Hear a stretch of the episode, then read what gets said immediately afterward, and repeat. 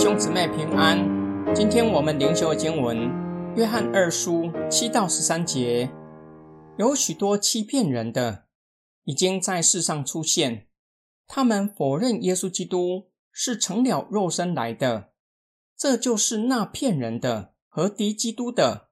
你们要小心，不要拆毁我们已经完成的工作，却要得着美满的赏赐。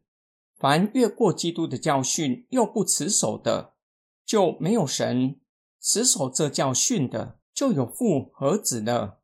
如果有人到你们那里不传这教训，你们就不要接待他到家里，也不要问候他，因为问候他的，就在他的恶事上有份了。我还有许多话要写给你们，可是我不想借用纸墨。只是盼望到你们那里当面谈谈，好让我们的喜乐充足。你那蒙拣选的姐妹的儿女都问候你。约翰警告收信人要提防假教师，他们否认耶稣基督道成了肉身，他们是欺骗人的，且是敌基督的。约翰第二个警告：不要拆毁约翰在他们中间已经完整的工作。也就是不要离弃所传给他们永生之道。若是没有持守，就没有神，不在父的里面，失去救恩；反倒要持守，就得着美满的奖赏。有了父和子，在父和子的里面。第三个警告：不要接待那些否认耶稣道成了肉身的假教师，甚至连问候也不可。避免有份于他的恶事，也就是被他引诱，甚至支持他的事工。约翰最后表达他的心愿，盼望可以到他们那里，跟他们团契，好叫我们的喜乐充足。显示还有其他的同工与约翰一起侍奉神。约翰也代表其他教会问候收信人。今天经文的默想跟祷告。这个时代相当看重自由，讲求宗教自由和言论自由，并且主张每一个人都有信仰的自由，不能够用强硬的手段叫人改变信仰，并且主张每一个人、每一个宗教都有传教的自由，都要公平对待。我们如何将本卷书信的教导应用在现今的世代？首先。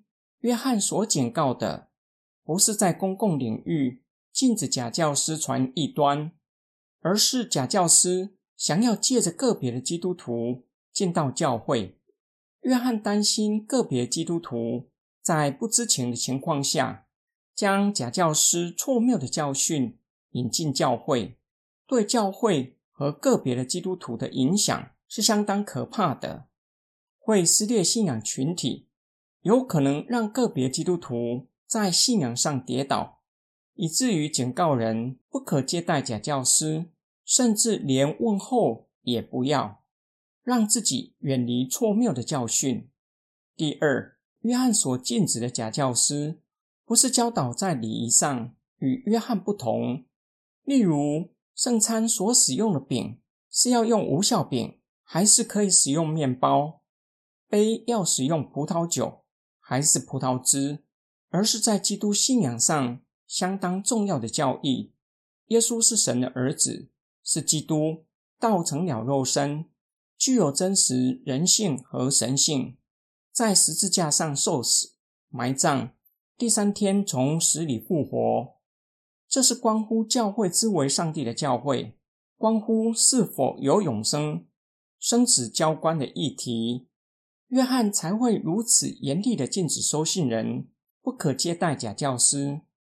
我们一起来祷告，爱教会，以你的宝血洗净我们，使教会成为圣洁的主耶稣基督。